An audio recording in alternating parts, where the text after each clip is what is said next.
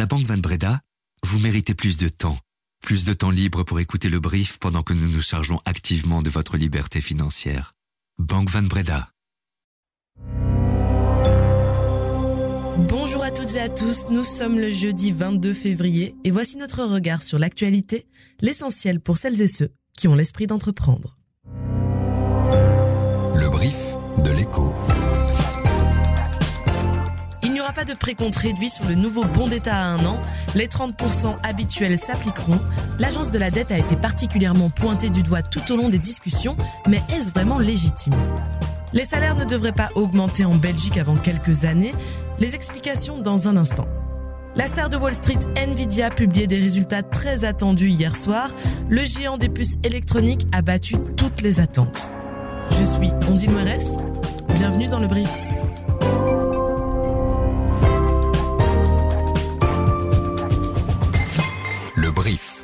Cette info dès 7 heures.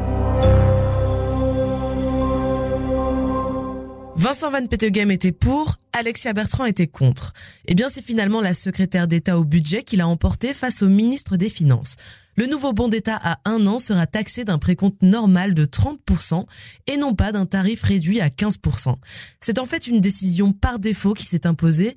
Les principaux ministres du gouvernement étaient réunis en hier et ils n'ont pas réussi à trancher, ou en tout cas aucun consensus ne s'est dégagé pour passer outre l'avis négatif de la secrétaire d'État au budget. Résultat, c'est le taux normal qui s'applique. Le bon d'État à un an affichera donc un rendement net de 2,1% très exactement.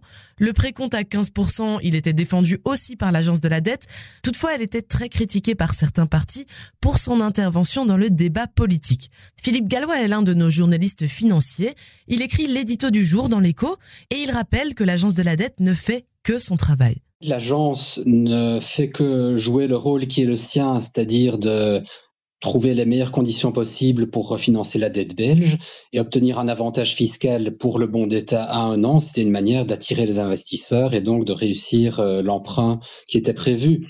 Il faut rappeler aussi tout de même que quand l'agence réclame qu'on instaure un précompte mobilier réduit pour le bon d'État à un an, elle reste tout à fait dans son rôle, contrairement à ce que certains politiciens ont prétendu.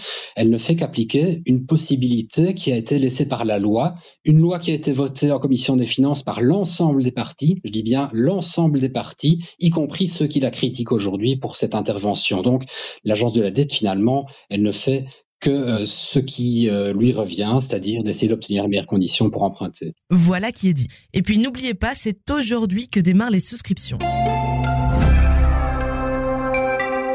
Les salaires ne devraient pas augmenter en Belgique avant quelques années. Pourquoi? Eh bien parce que nos coûts salariaux restent trop élevés par rapport aux pays voisins. Chaque année, le Conseil central de l'économie calcule la différence à la hausse ou à la baisse entre les salaires belges et la moyenne chez nos voisins.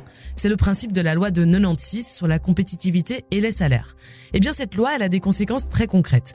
Ce calcul, il détermine si les interlocuteurs sociaux peuvent négocier ou pas des augmentations de salaire hors indexation et barème bien sûr, lors des négociations interprofessionnelles qui ont lieu tous les deux ans. Alors l'écart salarial est passé de 0,9% en 2022 à 2,9% l'année dernière et il devrait un peu s'améliorer pour s'établir à 1,8% en 2024. Du coup, en l'état actuel des choses, il n'y aura aucune marge pour des hausses de salaire en 2025 et en 2026. Il y a une amélioration toutefois cette année, surtout parce que les salaires ont augmenté dans les pays voisins, mais ce n'est pas encore suffisant pour relâcher la pression, sinon c'est la compétitivité des entreprises qui risque encore d'en souffrir. Il est à Wall Street ce que le CAC 40 est à Paris, le FTSE à Londres ou encore le Nikkei à Tokyo.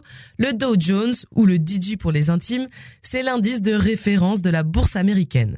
Après être resté inchangé pendant près de 4 ans, sa composition va enfin évoluer. Il intégrera un peu plus de valeur technologique dans son panier de 30 actions. Mais je vous en parle aujourd'hui parce qu'il y a une entrée de marque, celle d'Amazon. Le fonctionnement de l'indice vedette de Wall Street est ausculté par les analystes du monde entier, car il est un peu particulier, comme le rappelle notre spécialiste des marchés boursiers, Xander Vlassenbroek. En général, la plupart des indices boursiers sont pondérés en fonction de la capitalisation des entreprises. Ça veut dire que la plus grosse entreprise a la plus grosse place dans l'indice. Sauf que le Dow Jones fonctionne de façon un petit peu différente. Dans ce cadre-ci, c'est la taille de l'action individuelle qui détermine sa pondération dans l'indice. Autrement dit, des sociétés qui ont une action qui a une grande valeur mais pas forcément une capitalisation boursière importante auront une grande place dans le Dow Jones et c'est justement ceci qui justifie l'arrivée d'Amazon dans le Dow Jones. En fait, Walmart a décidé de diviser son action en trois il y a quelques semaines. Et pour cette raison, la place de Walmart, elle est diminuée dans l'indice Dow Jones.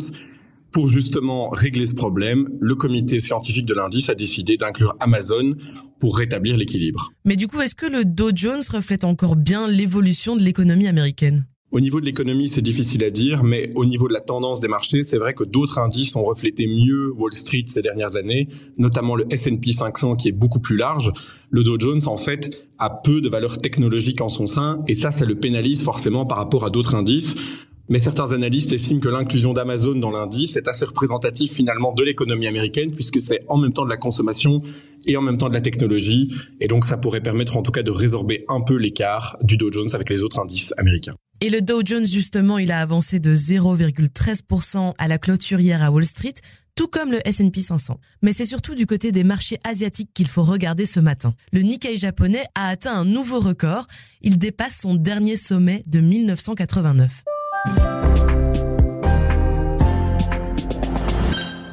C'est la star de Wall Street, même si elle ne fait pas partie des grands indices. Le géant des puces électroniques Nvidia a surpassé les attentes dans ses résultats publiés hier soir, avec un chiffre d'affaires de 22 milliards de dollars au quatrième trimestre. Les chiffres donnent le tournis. Nvidia a dégagé un bénéfice net de plus de 12 milliards de dollars cette année, soit, tenez-vous bien, 769% de plus qu'il y a un an à la même période. Nvidia, c'est aujourd'hui 95% de parts de marché dans le secteur très prisé de l'intelligence artificielle et c'est aussi la quatrième capitalisation boursière au monde. À ce rythme-là, on se disait qu'il ne pouvait finalement que décevoir aujourd'hui, que ces chiffres ne pouvaient pas continuer à grimper indéfiniment. Eh bien, il semblerait que si, en tout cas pour l'instant. 25 euros par mégawattheure, c'est le prix actuel du gaz. Mis à part l'été dernier, on n'avait plus connu ça depuis le début de la guerre en Ukraine, avant le déclenchement de la crise énergétique. Un niveau aussi bas alors que l'on est au cœur de l'hiver, c'est franchement une bonne nouvelle, mais attention, il faut évidemment nuancer. D'abord, l'hiver n'est pas particulièrement rude, avec des températures qui dépassent les 10 degrés à la mi-février, on ne peut clairement pas parler de froid polaire. Mais surtout, cela signifie que la demande industrielle est particulièrement faible pour l'instant, ce qui n'est en revanche pas une bonne nouvelle pour l'économie. Comme l'explique Maxime Van de Weyer, notre spécialiste en énergie à l'éco, l'équilibre du marché reste particulièrement fragile. Alors effectivement, la baisse de la consommation en Europe, elle s'explique euh, en assez grande partie par euh, une production industrielle qui n'a pas retrouvé ses niveaux euh, d'avant-crise ce qui est évidemment euh, préoccupant à l'heure où euh, l'Europe euh, souhaite se réindustrialiser. Donc ça, ça c'est une chose. Ensuite, l'équilibre a été retrouvé, certes, mais c'est un équilibre qui reste fragile, encore fortement dépendant de l'équilibre géopolitique. Donc, c'est-à-dire qu'un événement inattendu et incontrôlable sur le plan de la chaîne d'approvisionnement pourrait faire repartir les prix du gaz à la hausse. Et cet approvisionnement, justement, est aujourd'hui beaucoup plus dépendant qu'avant des importations de gaz naturel liquéfié. Et euh, le cas d'une reprise simultanée de l'industrie européenne et asiatique pourrait évidemment mener à une concurrence au GNL, hein, les méthaniers allant au plus offrant, euh, contrairement aux gazoducs qui, eux, ben, sont physiquement euh, ancrés entre deux destinations.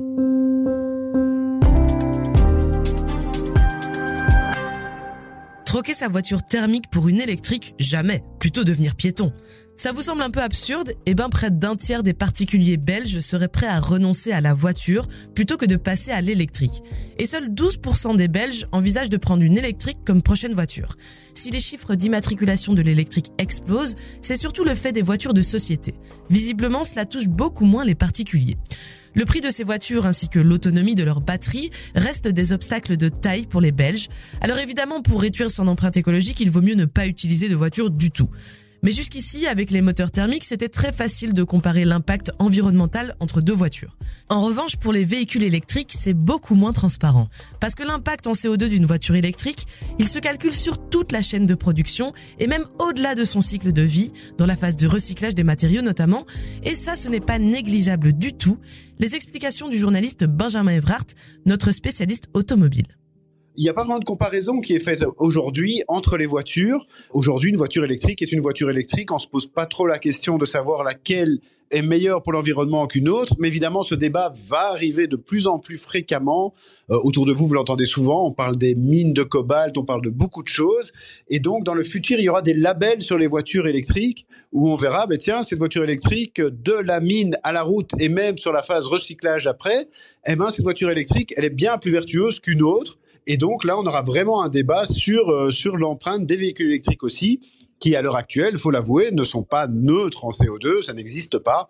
Les voitures euh, émettent juste moins de CO2 sur leur cycle de vie, mais elles sont loin d'être neutres.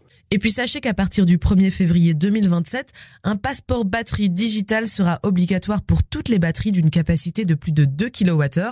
On y trouvera toutes les informations utiles sur les batteries. Attention si vous devez prendre l'avion la semaine prochaine. Chez Bruxelles Airlines, la CNE, le syndicat des employés, appelle le personnel de cabine à trois jours de grève. L'action est prévue du mercredi 28 février au vendredi 1er mars inclus. Selon le syndicat, le personnel de cabine se sent complètement dénigré, délaissé et exaspéré de ne pas avoir de réponse aux demandes formulées depuis plusieurs mois. Il est notamment question de l'amélioration de l'aménagement du temps de travail et des conditions salariales. Fin novembre, les syndicats avaient déjà déposé un préavis de grève et début décembre, une grève des stewards et des hôtesses avait été évitée de justesse. C'est déjà la fin de ce brief, mais si vous voulez, vous pouvez tout de suite enchaîner avec le dernier épisode de Tracker Plus, le podcast de l'écho qui explore le portefeuille des professionnels de la finance. On y entend le trader professionnel Christophe Klesinski, qui n'a pas peur de prendre des risques sur les marchés. Émotion garantie dans cet épisode donc. À retrouver sur le site et l'app de l'écho, mais comme je suis gentil, je vous mets le lien en note de cet épisode. Merci à Laurent Fabry qui était à la préparation de ce brief. Quant à moi, je vous dis à demain pour le dernier brief de la semaine. Salut